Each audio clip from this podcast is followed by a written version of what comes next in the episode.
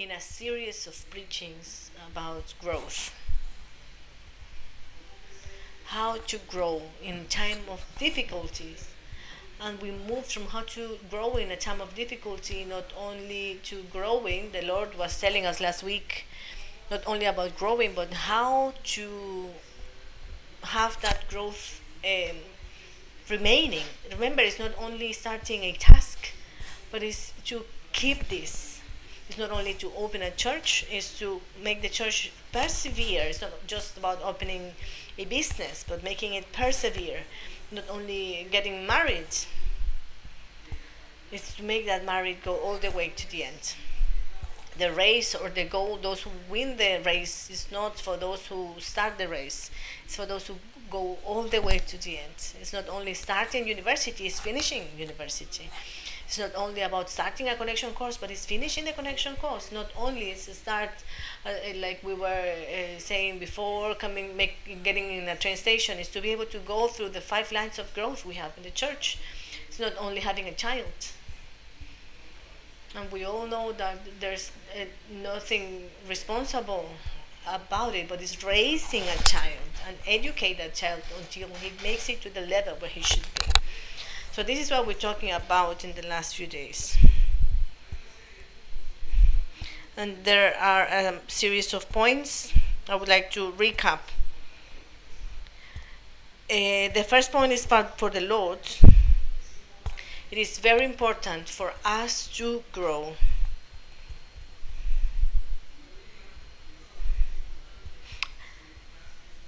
And I would say not only it is important, but it's al- almost a commandment. We could see this in some of the parables, the parables of the talents, of the vine tree, of the seed. Uh, they all talk about the same situation. The Lord comes to our lives and we grow. Repeat with me, please. Uh, Jesus comes to our life and we grow.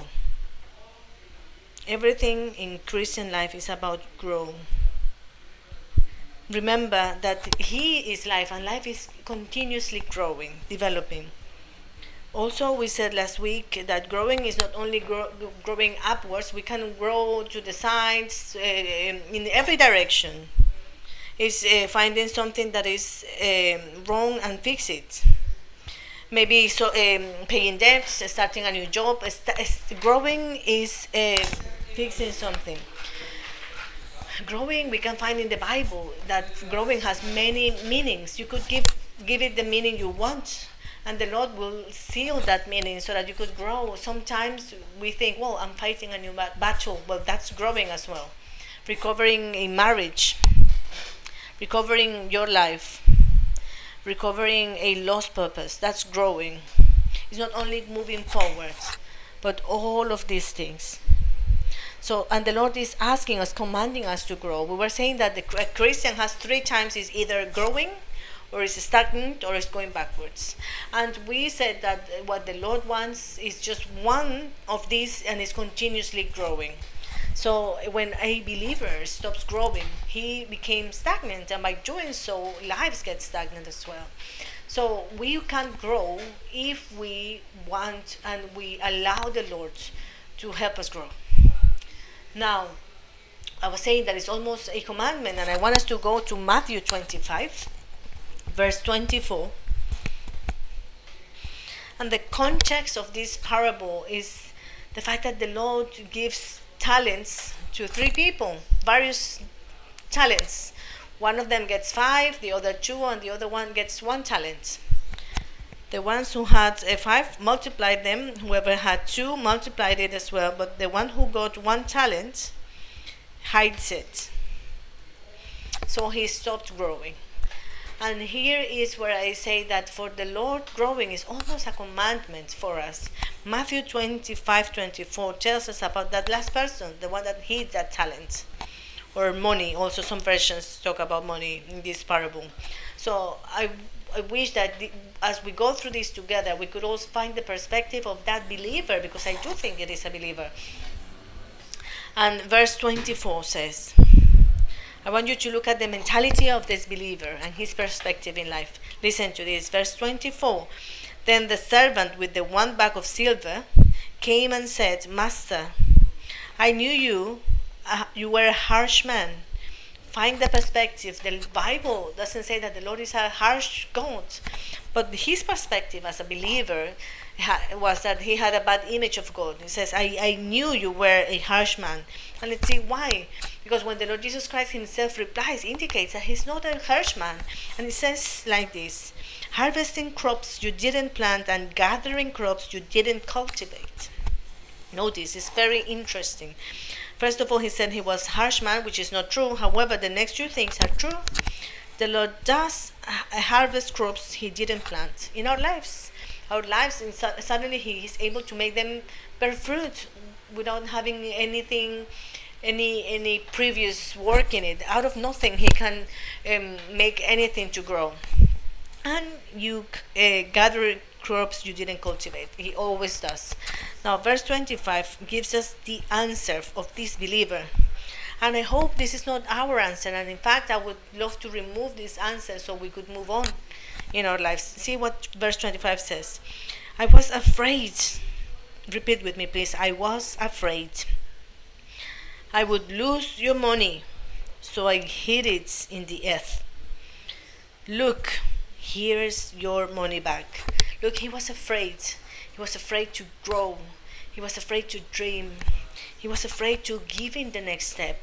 He was afraid to making a commitment, and perhaps for our perspective, he was afraid of committing to the Lord, of going in a connection course. What if I failed? He was afraid of going in a healing course. What if I do it and something happens to me? What if I fail in this relationship?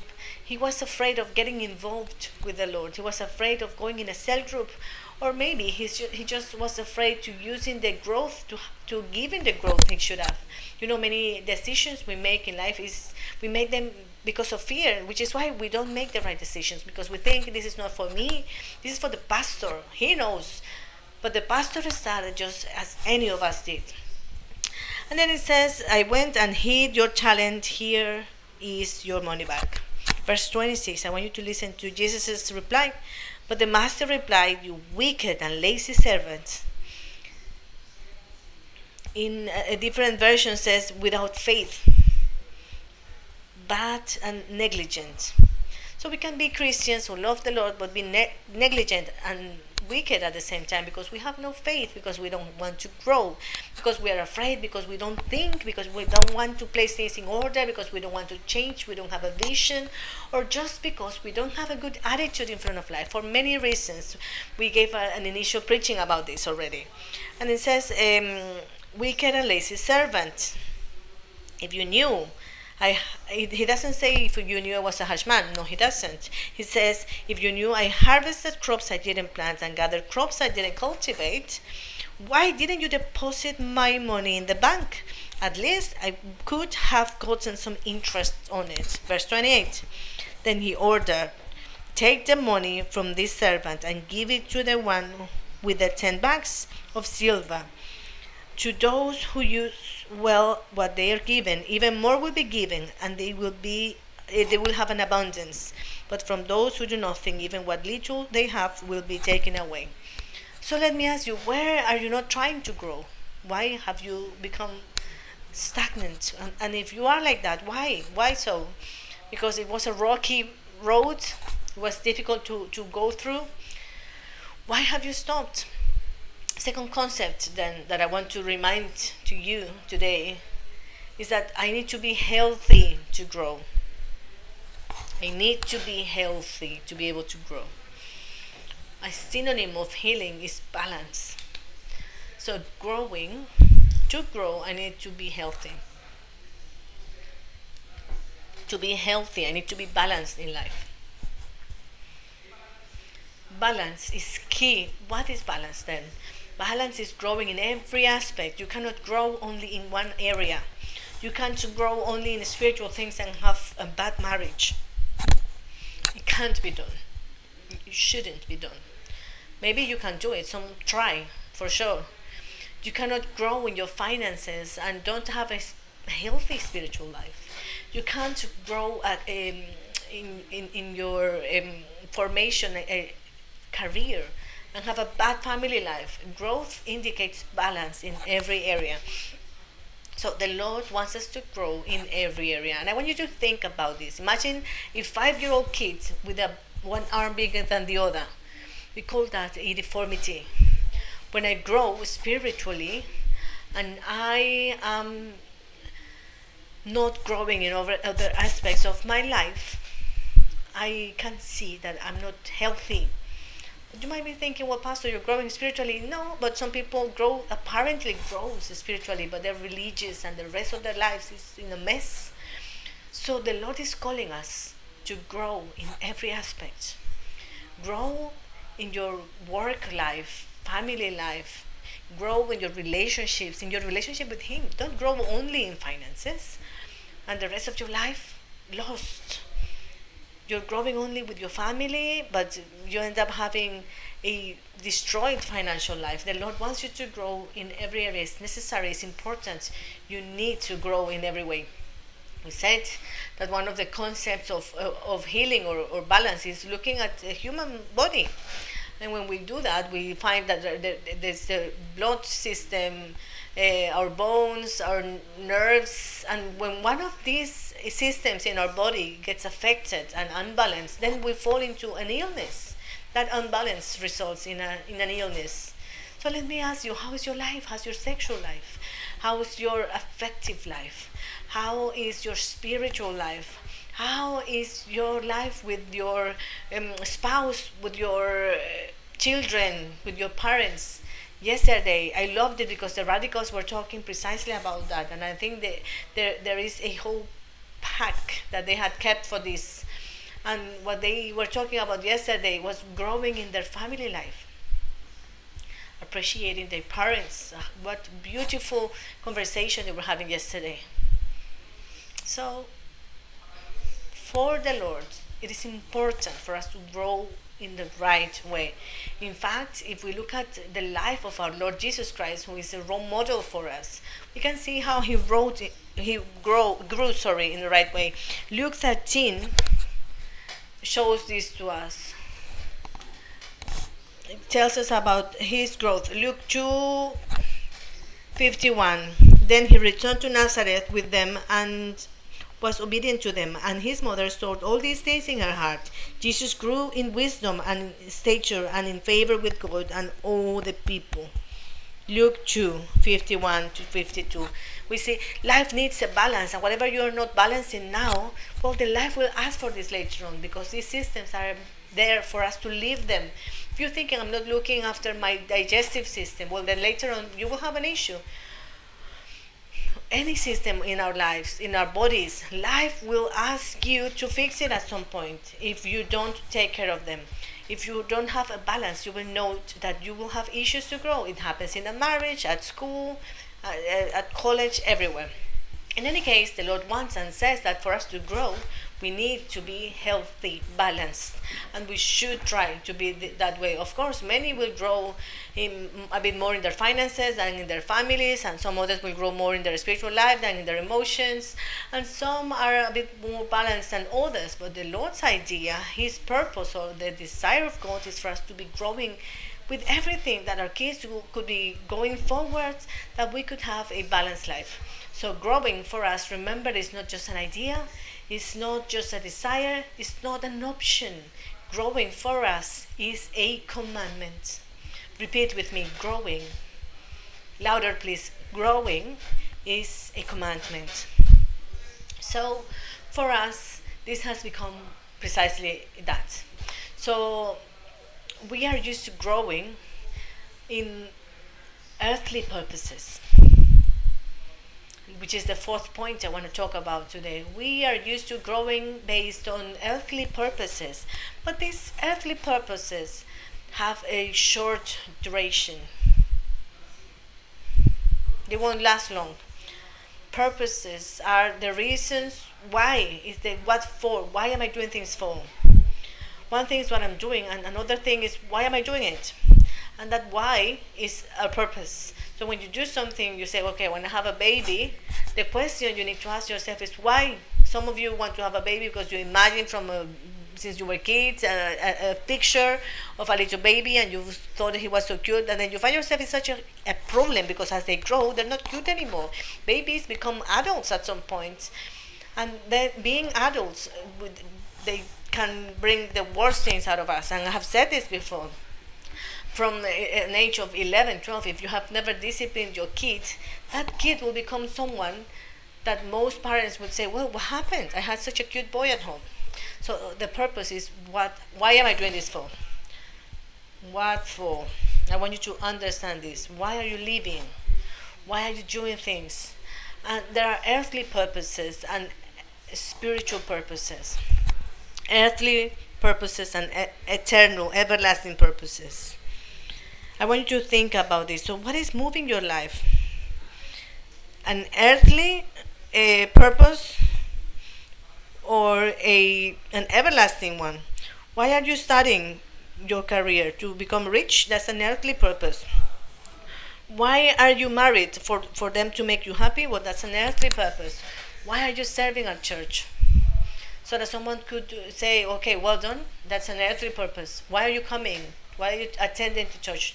To be in a fellowship. Well, this could be potentially earthly. I want us to go to Ecclesiastes for a moment and Ecclesiastes chapter 3, verse 11. And focus on this verse with me. See what it says about us. It says, Yet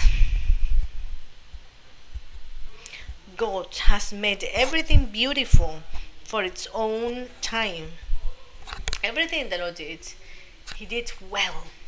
Look, everything the Lord did, He did well. If the Lord gave us the skill or the wisdom to go to university and build a career, He did so with a purpose. If He gave us studies, He did it well. If He gave us sexuality, He gave it. He did it well. If He gave us knowledge, He did it well. Uh, also families and everything, everything the Lord did, He did it for our good, for our own good and for the right moment. Now, I want you to focus on this bit with me. He planted eternity in the human heart. Repeat with me, please. He planted. He has planted eternity in the human heart. The Lord planted eternity. So He made man to also be able to have eternal purposes, not only earthly purposes, limited by time. So what is the problem then with those earthly purposes that they just have a short distance? purpose is like a fuel. Why am I doing this for? I'm gonna learn how to drive, and once you do, that's it. You finished. I know people that said, Pastor, I, I, I found the woman of my life. I took her to the altar, and that's as far as it went. I didn't know what to do anymore, and I was just left there. Uh, it had a purpose with a person, but it was an earthly purpose. Women that said, well, he conquered my heart. He was nice man, but then that, that was it. He didn't have any more purpose. He had a baby. He was so cute.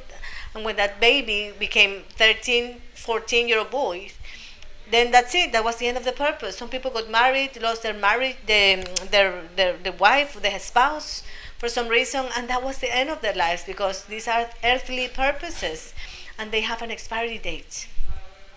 And the truth is that all of us live this life with earthly purposes. We are used to them. A career, so I could become rich, a car, so that I could be comfortable, a tool for me, a situation, children, school, everything for ourselves but they have an issue. What is the issue here? Well, see what the last bit of this verse says. People cannot see the whole scope of God's work from beginning to end. Repeat with me, please. People cannot see, cannot understand. What can we not understand? That there is an eternity in our hearts. Therefore, we don't understand everything that the Lord has done from the beginning to the end. The problem with human beings is that we don't understand.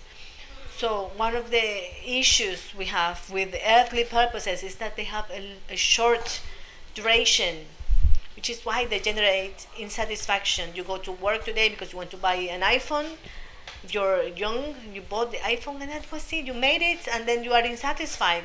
You have a boyfriend, a girlfriend, that's it. Maybe you got married and then insatisfaction because there is no eternal purpose upon those earthly purposes.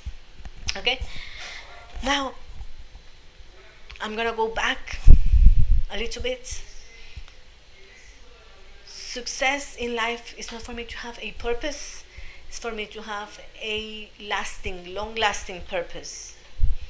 I repeat, the success of my life is not in me doing something and growing in an aspect of my life, but in that whatever I do could have an everlasting purpose and that it would last long.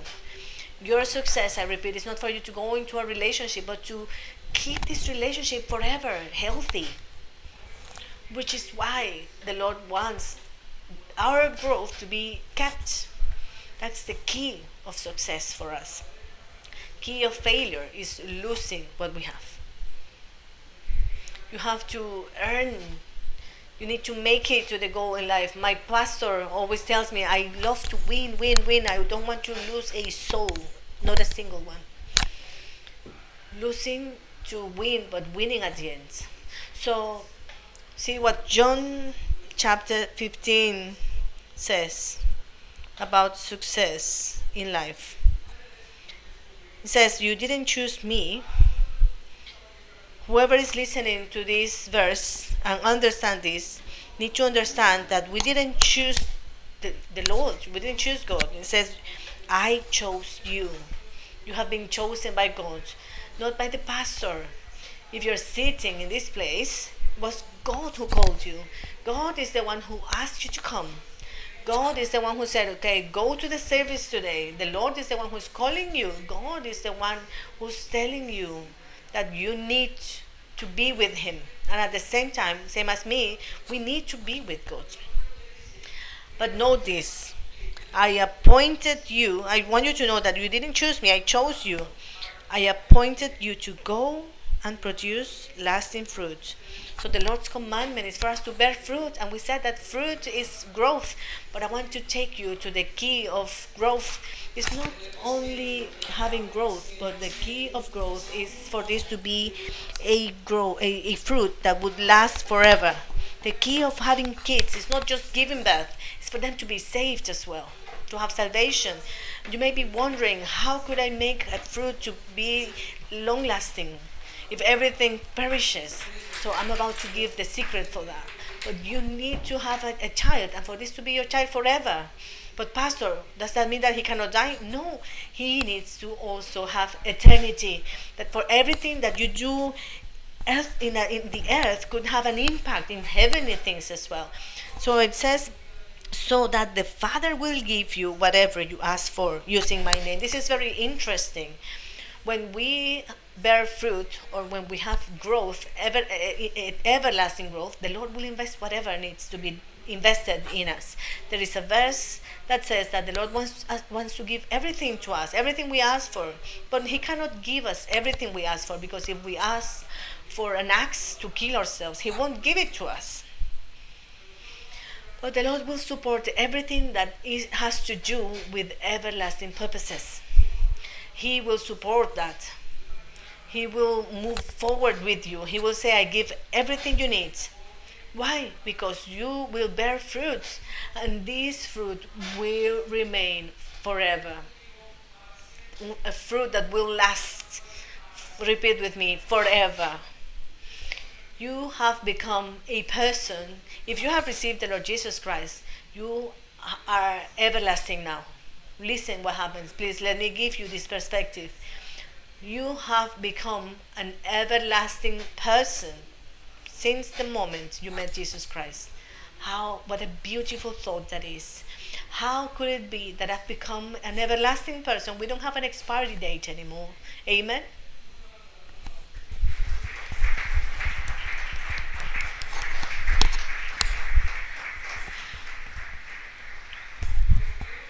we have become and we now have an everlasting purpose. Let us go to Matthew 6, verse 25. I want you to go there with me. About point number four earthly purposes. have a short length, duration. Repeat with me. Earthly purposes have a short length. And this is Matthew 6:25.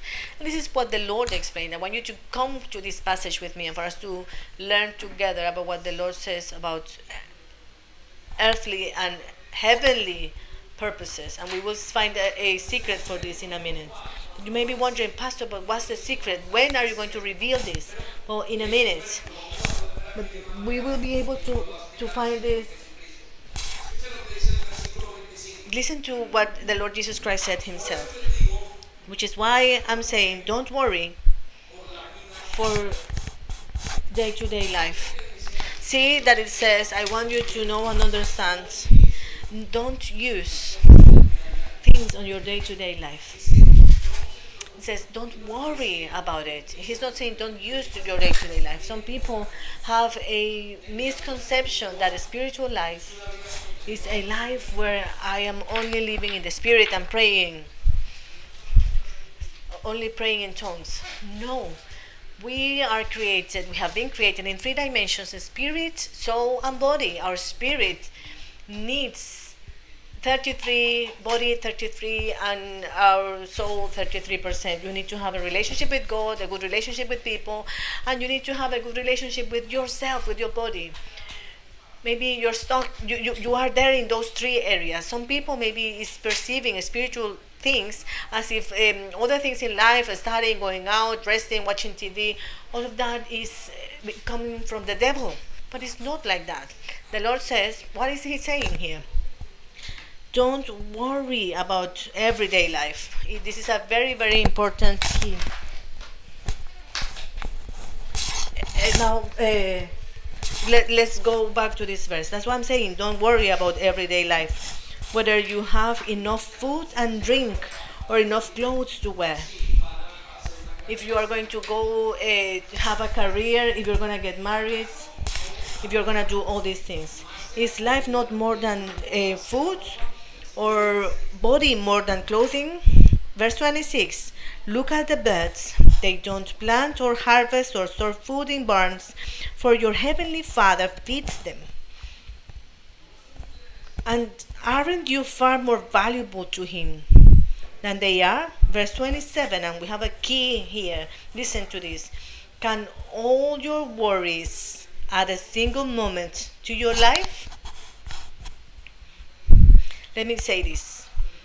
Let me translate this for you. So, is it with the, with the things we are worried about, with those earthly purposes, can you make your life longer? Can you add time to your life just because you have the best career ever? Can you take a, your kid out of drugs because you have a lot of money? Can you make someone happy because apparently you're very smart? Academically speaking, can you have the best marriage just because you have two careers? Okay? So these are earthly purposes. The Lord is confronting us here and He's telling us, where can you go even if you make those earthly purposes longer? Aristoteles Onassis, the wealthiest man in the in the world before dying a while ago. At that time, he was the richest man on earth. He said, "I have all the money in the world, and I would give I would give everything I have to give to have more time." So, what does this indicate to us? That earthly purposes are simply ephemeral. They just fade away. They fade away. Karl Marx the founder, that monster of socialism, he said there's nothing after death. When his first son died, he was in such a depression. There's nothing after death. And he said, if I don't understand why am I so sad if there's nothing else after death? Because even life ends. This is an earthly purpose. Having family is an earthly purpose. A marriage is an earthly purpose I want to invite you to look at yourself and wonder what are my purposes. Let's go then to verse 28. And why worry about your clothing? Look at the lilies of the fields and how they grow. They don't work or make their clothing. See, they're not talking about don't use clothes, don't wear clothes. He's not saying don't have a nice coat or good or good shoes or a nice car. That's not what it's saying. But because saying that would be uncertain. The Lord Jesus Christ Himself, He was very well dressed at that time. He's not saying don't study, don't do this, don't do that, Pastor. So I shouldn't do any of these things. No, that's not what He's saying. But He's saying don't worry about these things. Verse 29 Yet Solomon in all his glory was not dressed as beautifully as they are. And if God cares so wonderfully for wild flowers that are here today and thrown into the fire tomorrow, short duration, if He does all these amazing things, He will certainly care for you. And here comes a very important question why do you have so little faith? This is the question. Why do you have so little faith? He's saying here, why are you not believing? Because faith is growth. Why are you not growing over the things you need to grow? Many of us go through life before coming to Christ as monsters, with one ear bigger than the other. Maybe the ear of my finances. Okay? we have lives that maybe if we could look at us uh, spiritually or emotionally, we are deformed in some aspects of our lives. And I'm not uh, um, talking in a bad way about people because for some reason we all have one foot bigger than the other. But I'm, I'm, I'm, speaking here emotionally speaking. We are deformed because we live by principles from this earth, earthly purposes. The why, since we have such a short length view, it runs out very quickly 10 20 years of marriage and then that's it you get divorced and that's the end of that of your life because you cannot move on so faith relates to growth verse 39 here we have a very important point from our lord jesus christ the key so don't worry about these things saying what will we eat what will we drink what will i wear who will i get married 32. These things dominate the thoughts of unbelievers. Repeat with me, please. Dominate. Dominate. He's not saying here that you cannot have these things. You need to get married. But do so with an everlasting purpose. You need finances, but do it with the right purpose. Grow. You need, the Lord wants to restore your life at the leadership level, but don't go into it just out of power, just to get power out of it. Do so in an everlasting way. Why? Because this is what makes people from out there, from the world without Christ, that is not walking with Him, have such le- short length.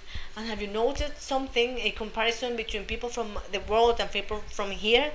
That when the, a storm comes their way, they collapse but that man, that is a man of God that walks with the Lord, whenever we have a, a storm coming our way, we won't collapse because that rock who is God is our foundation, and that rock is like an everlasting purpose. It comes along with an everlasting purpose. For those of you who are builders, a screw it represents a, an everlasting purpose, a life of praise, life of church, evangelizing, reaching out to others, getting to know the Lord face to face, having fellowship, serving the Lord, all those things are like anchors coming, taking us close to that rock who is God. And you can build many other things upon that rock. So I want you to meditate about this very well. What the Lord is saying here is that all these things dominate the minds of those who haven't met Him, who don't, don't know Him, but for us, he says, but your Father, who knows all these things, already knows all your needs. And verse 33 gives us a key to learn about everlasting purposes. Key number five the secret is to do everything based on an everlasting purpose. Repeat with me, please the secret. Repeat the secret is to do all things with everlasting purposes as a base. That's our foundation. Pastor, so can I have money? You can't have money, of course. The Lord needs people with money. And I'm talking about money because some people think that money is not spiritual, and there's nothing as spiritual in life as money. It's very spiritual. Not the most, but it is very spiritual. It defines who every person is in a way or another. So you need you need to have it, yes, of course, but have it based on an everlasting purpose, or underneath actually an everlasting purpose, so that you would be a blessing for others. So what is the key for keeping growth? The key for keeping our growth is doing everything under everlasting purposes. Combine your life with everlasting purposes. Let us read this verse very well, please. Many of us have seen it many occasions, but I think this is a very important concept for what we're talking about today. Listen to this, please. And let's give a few examples here. Verse 33 Seek the kingdom of God above all else Repeat with me, please. Above all else. The key is to look for the kingdom of God above every other aspect, every other purpose I could have. But, Pastor, so I cannot buy a pair of shoes? Well, buy the shoes, but don't place them over. Place everlasting purposes above those shoes. I don't want to confuse you. Whatever you do, do it but do so having your everlasting purposes on top. You want to have kids? Have kids, but not because they're cute. Have kids for the glory of God. You want to have a career? Well, may this career demonstrate who God is in your life. This will give you the duration you need for your life. People will never forget about that architect who did things for the poor or built that church, he will move on to eternal life because he combines everything with everlasting purposes. The key is that everything I do, I would combine it with an everlasting purpose. If you take it out of this concept, it will collapse sooner or later. A job. Say, I want a new job. Lord, give me a new job. And then that job, uh, you're thinking maybe did that inside. Well, on the Sunday I get busy so I won't be with you, and then I walk away from God. That job, sooner or later, that job will drag you away, and you will end up being frustrated. Why? Because you're not growing, and you know you have been called to grow, and you will end up either sad or whatever. Find the best boyfriend. Oh, my boyfriend is so gorgeous. He's handsome. His hair, his eyes, but if that boyfriend and that relationship is not combined with an everlasting purpose, when you finish that relationship, the day you split apart will deform you. Business, oh, that business is the business of my life. Now we are going to become millionaire. Take it out of everlasting purposes, and you will see how the Lord says, Are you fool? You don't know that someone is coming for your life tonight. What are you going to do with everything you have? And you will end up worried about the things you have and away from God. And your life will fall in decay because you will have no peace. Because peace is something that comes from God, is part of the everlasting purpose of God.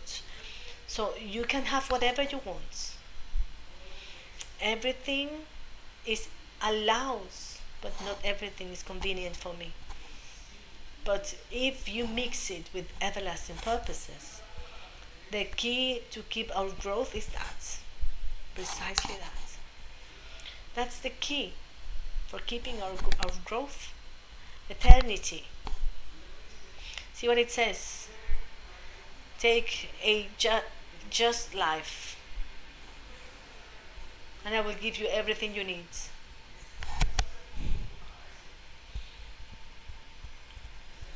The key is to do everything so that our everlasting purposes could be fulfilled. In fact, I would say, and this is a conclusion that many pastors or people could have.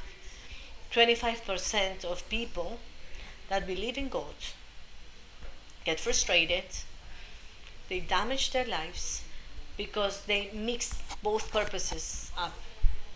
Let's go to Mark 4, verse 18. Mark 8. And for this reason, many say that Christian life won't work.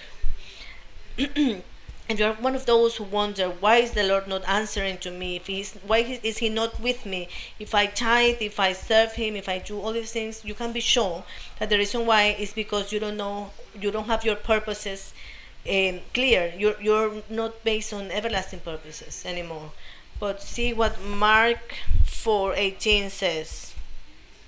Talking about believers and in here says that jesus explained that there were four types of believers some that believe and get excited.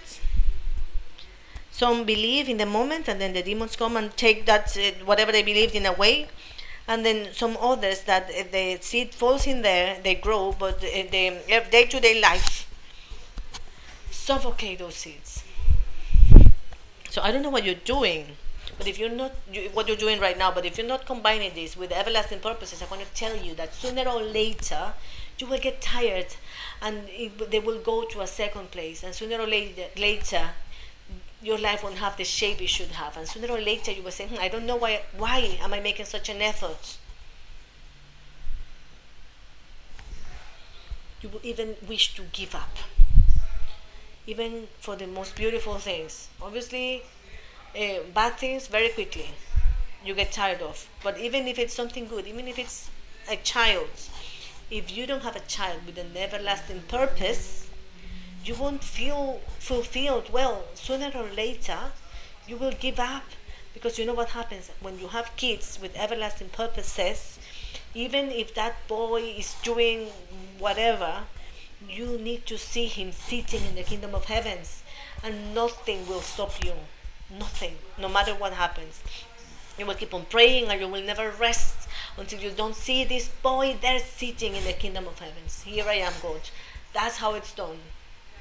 Even if you have to send him by DHL, whatever you need to do, until you see that boy sitting there. Let me tell you something before I move on. I met uh, many years ago a woman at church that uh, got pregnant.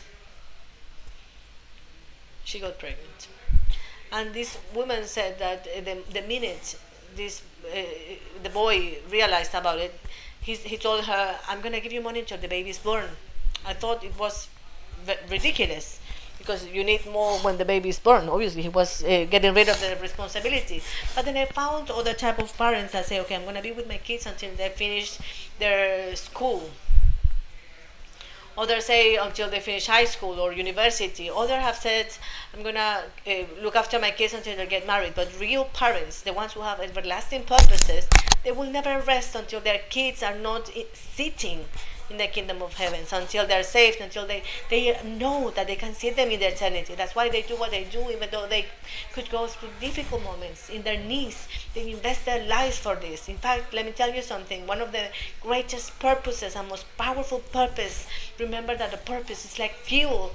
And one of the, those fuels that will never run out, especially for women, is seeing their children in the kingdom of heavens and they do whatever they must. They become the best at serving the Lord in everything because they have an everlasting purpose. Amen. Give an applause to the Lord for this.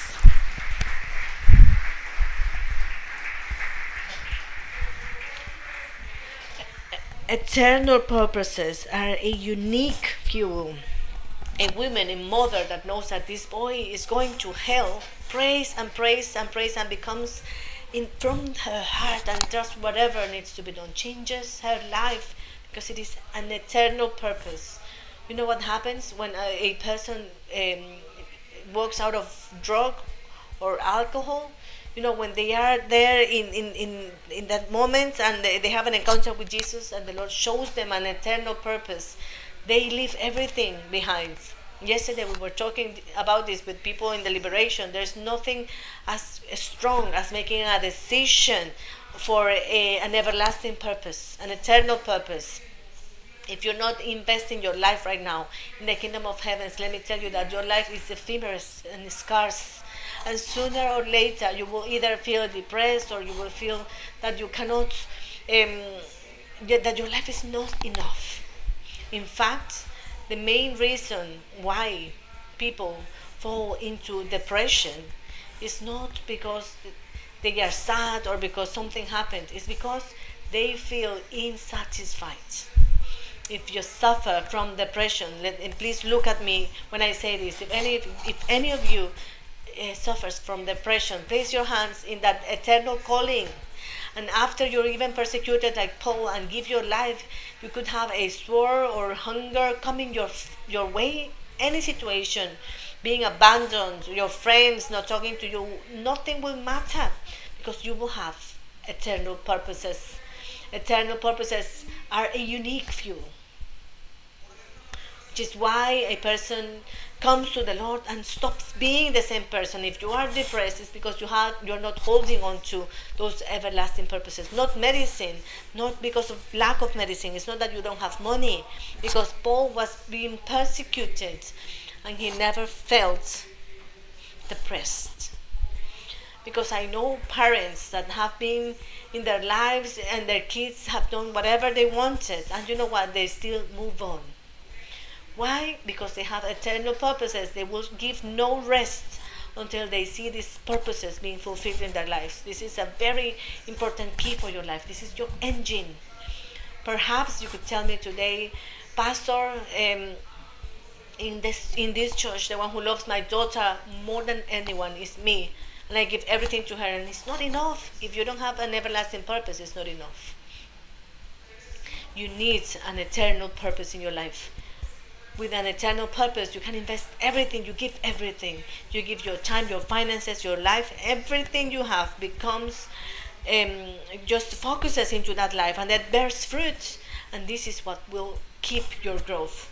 But when you are not, and when your purposes, your eternal purposes, are changed by earthly purposes, it says here that some will behave like that seed that falls uh, among thorns. Repeat with me, please thorns and they accept the message. This is verse 19. They accept the message, but all too quickly the message is crowded out by the worries of this life, the lure of wealth, and the desire for other things.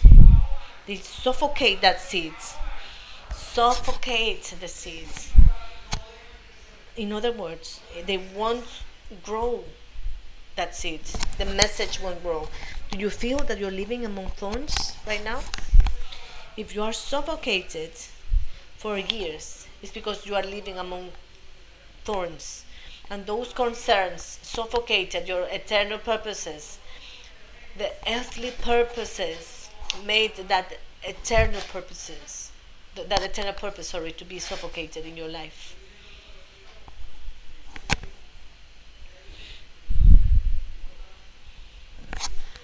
And listening to this, please. They are suffocated. The purpose, the message, so no fruit is produced. They become sterile. They become barren. And a barren is a person that cannot grow in an aspect of their lives. What is sterility in a spiritual life? Lack of purpose. If you don't have a reason why you need to get up in the morning. You feel that way. Why am I living for? Why do I visit my children for? Why am I here at home for? What am I going to do with my life? It's because you lost your north, your, you lost your way. Find it again. Your eternal purpose, your eternal life. These are your eternal purposes. Go back to them. If you got uh, distracted in alcohol, in pornography, in money, stealing money, whatever, these are all earthly purposes. The reason or the way to change is to hold on to the eternal purposes. Place your eyes in Jesus. This is an eternal purpose. There are various eternal purposes. I would love it if we could. Okay, don't worry, we don't. I don't have it ready in that version. So these are all eternal purposes. Let us go to Matthew 6, verse 19. So the secrets and the fuel is to always have our purposes very clear. The Lord says in Matthew 6 verse 19 what, I'm, what we're talking about the great secret and i want us to i want this to be very clear in our hearts verse 19 don't store up treasures here on earth so earthly purposes in other words don't live by them so again don't i cannot buy a house yes of course buy a house for the glory of god buy a house where you could have a biblical study buy a house where that where you could give glory and show who God is in your life. So I cannot have a career. Of course you can have a career, but put it at the service of God. Inside or outside the church, for the poor, for whoever the Lord shows you, but for the Lord's service. A good salary, of course, have the best so salary you could possibly have, but for the glory of God. So learning a mus- an instrument, of course, learn how to play it, but glorify the Lord with it having a relationship. But you know what? Have that relationship for the glory of God. For the eternal purpose, not for you, just for you, but for an eternal purpose with God. Should I have kids? Have 20, 30, multiply them. And multiply believers on earth, of course Many of you don't want to have kids because you don't know the purpose of having kids. Well, the purpose as believers of having kids is uh, spreading believers throughout the earth. But how are you going to do it if you don't have uh, uh, um, eternal purposes? If you're not able to go to that boy and tell him, this is how it should be done. Where is your eternal purpose? Poor boy, no, poor boy. He has to be for the glory of God.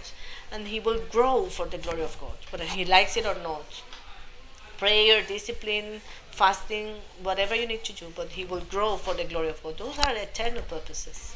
So, see what it says. Don't store up treasures here on earth or earthly purposes where moths eat them and rust, rust destroy them. He's given the key here. But, but Pastor, a relationship won't have moth. Of course it would. Or rust cannot be destroyed or cannot be stolen away. Of course, a relationship can be stolen away. The thief came to kill, destroy, stealing infidelity, peace from our families, all of that can be stolen from us. The next verse says, Store your treasures in heaven, eternal purposes. Treasures. Treasures are eternal purposes where mo- who are those eternal purposes for when you live here on earth? For ourselves.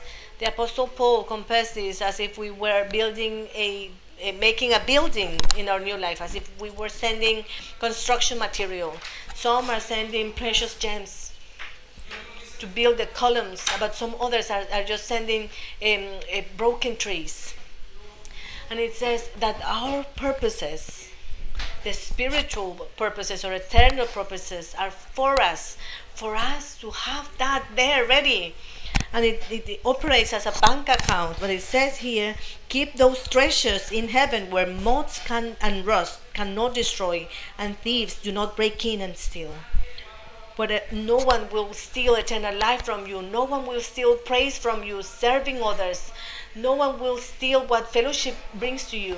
No one will steal what you gain when someone, when you call someone to the Lord. No one could possibly take that from you because these are all eternal purposes. I don't know if I'm making myself clear in this comparison.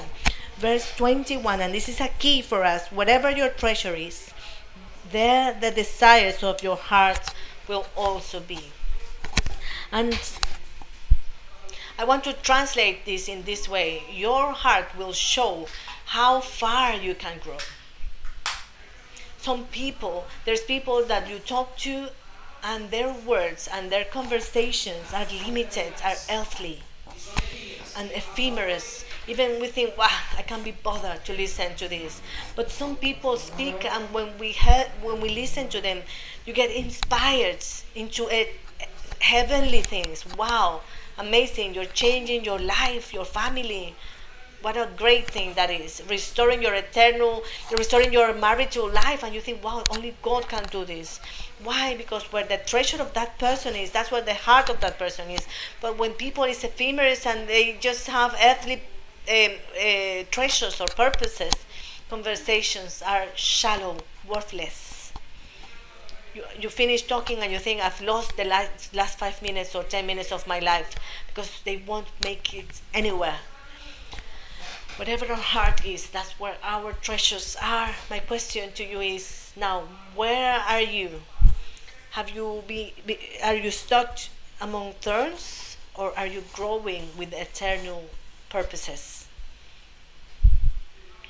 In a conversation, you can't know if your kids are sitting there or not, or will be sitting there or not. How great it is to listen to a person saying, I'm, I'm, I'm studying this career, my goal is to finish it, and I would love to build a, a church and has it happened to you you get filled with inspiration and then you hear you, you find people saying well hi how are you doing? Well no i'm sick. I'm, I'm not feeling well. I'm depressed. My life is not moving forward. Nothing works. This doesn't work. That doesn't work. That feels so sad isn't it? Or simply you, you see a person that is weary tired but when the purposes are, are eternal anything could have a great impact. Amen? Where are your purposes now? How, what's the length of your growth? You grew because you had the strength to open a business, and that's as far as you went. And then the Lord came and you said bye bye. You grew to buy a, a, car and you're not giving glory to God. You grew to have a relationship and now you think, well, thank you, I have a husband and that's it. You grew just to have a kid. What's the duration of your growth? The length of your growth. When you have a growth because you have eternal purposes next to you, it doesn't matter, whatever may come your way. Same as Paul. You will be persecuted, beaten up, and nothing will stop you. Paul had this very, very clear. You will feel realized because you have eternal purposes the degree of um, fulfillment you have in life goes according to the degree of fulfillment you have in your eternal purposes. I promise you. You could be with the best possible companionship uh, or companies. I know people that have, have had great, amazing jobs, uh, CEOs, and they think, well, you know what, uh, that's it for me. I don't want to be CEO anymore. I want to become a pastor. I've seen it, and you must have seen it as well. And you can do whatever you want, but when you have eternal purpose, you think I'm going to enjoy my life and I enjoy it up to the maximum with or without salary, with or with cold or with heat, or uh, if, if I'm hungry or not, it doesn't matter. You will enjoy it anyway. So, my question is what will happen in your life when you leave this earth? What is there for you? What will they say about you and me? What could they say about you? Are you going to leave just a, a group of problems for your family, a divided family? Or are you going to leave eternal purposes, a united family 10, 20 generations ahead? May they say, My great great father uh, David, he left a legacy in this family, and we're all believers for that because of that legacy or are you going to leave um, curses above curses and uh, separations, um, immorality, and all these things are coming just by having earthly purposes? Who said amen? Okay. Let's finish then with the principle the main the next few days the next the, the weeks ahead i'm going to talk about uh, purposes but the first purpose then I not only want to leave you with the fact that we have a, a, a, eternal purposes, but I want to leave you with the fact that there are clear eternal purposes that you can follow. And the first purpose is praise, worship. This is not only singing. It's not only getting together today and get excited and crying. Adoration is a style of life, it's a way of life. Adoration is an style that makes me love the Lord and express my devotion to Him every day, every moment. It's the first concept, the first eternal principle we have. Everything we have is out of devotion towards God, to love Him, to express our hearts to Him. It's the first purpose. If you don't live to praise the Lord, then nothing else will be useful in your life. praise the Lord. Live to praise Him. Live to tell Him. Praise is the greatest purpose we could possibly have. It's the reason why we exist. You and I were created to praise the Lord. Praise is having a relationship with God. You may be wondering, but Pastor, what are the principles? Well, the first principle is praise. Worship. Love the Lord with all your strength, with all your mind. They asked Jesus, Jesus, what is the first eternal purpose? Well, love the Lord your God with all your mind, your strength, your heart. Surrender to Him. Church, invest your life in praising God. Not only in singing, but in praising Him everywhere. You can praise the Lord washing, doing the dishes. You praise the Lord with what you think, with what you express to Him in your heart. It's the first concept. He says, Come and let me give you an example of the greatest worshiper ever. That man that the Bible calls the man according to his heart. Second of Samuel, chapter 7, the Bible tells us that David wanted to build a house for the Lord. The Bible says that his heart of worship made David make a very important decision. And at some point he was wondering, Lord, you live in a tent I want to build a temple for you. It is necessary for you to build a temple for the Lord in your heart, a family altar, an altar in your heart. If that altar is not there, then there's nothing. There has to be worship. The first purpose we need to hold on to is eternal adoration, devotion, praise to the Lord. And the Bible says that David when he was old as a king, I imagine that what David wanted to do was to continuously praise the Lord. And it's not only like levitating, floating in the air, but expressing to the Lord. David was living, and everything he was doing was for him. He wanted to live for him. He didn't care about the battles. He won battles for the Lord. Whatever he did, the sacrifices were for the Lord. Among difficulties, he was doing it for him. Everything was for the Lord. And the Bible tells us in verse 1 that when David uh, was settled in his palace and the Lord had given him rest from all the surrounding enemies, the king summoned Nathan the prophet. Look, David said, I'm living in a beautiful cedar palace, but the ark of God is out there in a tent. And I want you to take this example because I want to show you, I want to teach you the answer from God in front of someone who wants to love the Lord.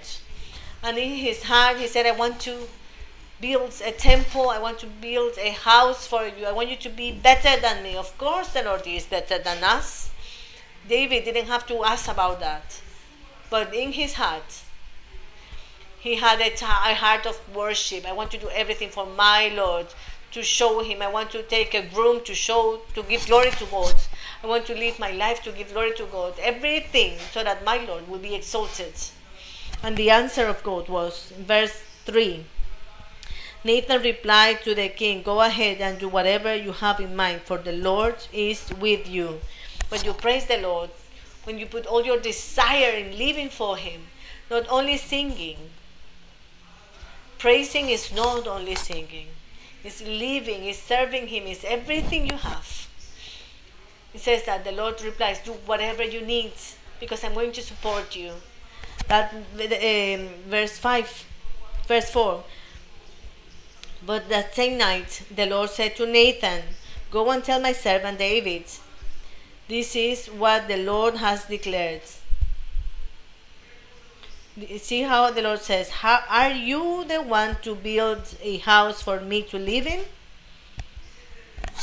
I have never lived in a house from the day I brought the Israelites out of Egypt until this very day.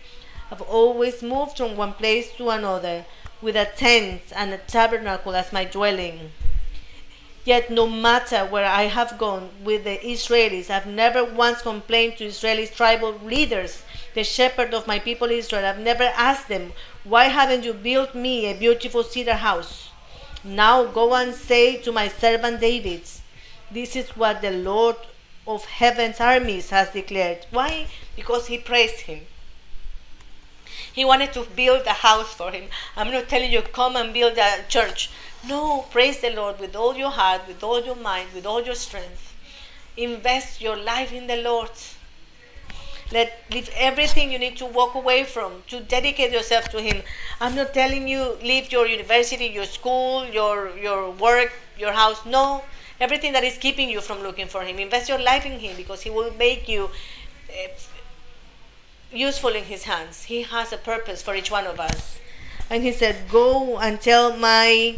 servant, this is what the Lord of the heavens armies has declared. I took you from tending sheep in the pastures elected you to be the leader of my people, Israel. He received honor, prosperity. I have been with you wherever you have gone and have destroyed all your enemies. He received protection. Now I will make your name as famous as anyone who has ever lived on the earth. He's, are you looking for fame? Love the Lord. What are you looking for? Protection. Love the Lord. Are you looking for honor? what husbands are asking for in your families. Uh, love the Lord first, and you will have honor from the heavens. Women are looking for protection. Look for the Lord first, and you shall have protection. And I will provide a homeland for my people Israel, planting them in a secure place where they will never be disturbed. He gave, them, he gave him peace. Evil nations won't oppress them as they've done in the past. Starting from the time I appointed judges to rule my people Israel. And I will give you rest from all your enemies. When you love God, the Lord give you rest from depression. What is your issue? The Lord will give you rest if you place Him first, if you love Him first. Church, get on your feet and praise the Lord with all your mind and your soul. Let's ask the Lord to raise with us and give us the desire to love Him. And the same verse says, Furthermore, the Lord declares that He will make a house for you. Know this. David built a house. He said, I want to build a house for you. What did the Lord say? Well, then I'm going to build another house for you.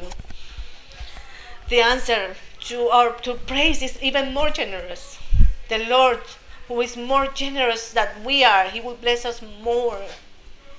The Lord is telling us, Praise me. Let's go back to those purposes. Let's keep our growth, not the numbers of people attending, no, the growth of Jesus in our lives. More like Jesus, more surrender to Him in a way or another transformed more like Jesus. That's what the Lord is asking us to do. Church, get on your feet Take that eternal purpose and tell Him, Lord, here I am. Here I am to praise you. Get on your feet in the name of Jesus. Next verse a dynasty of kings. Our kids will be king, our children, if we have eternal purposes, they shall reign with us in the heavens. When He comes, those kids will be seated with us. We will see them again. He says that eternal purposes.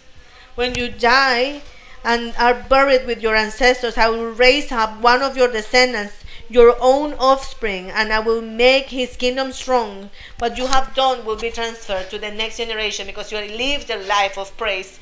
If you're losing your kids, your marriage, whatever, surrender yourself to the Lord. This will make you go and pass this legacy to them, and they will believe because you believed. It will be passed on. These are eternal concepts, principles, purposes. These are principles of life that will never run out. Give an applause to the Lord.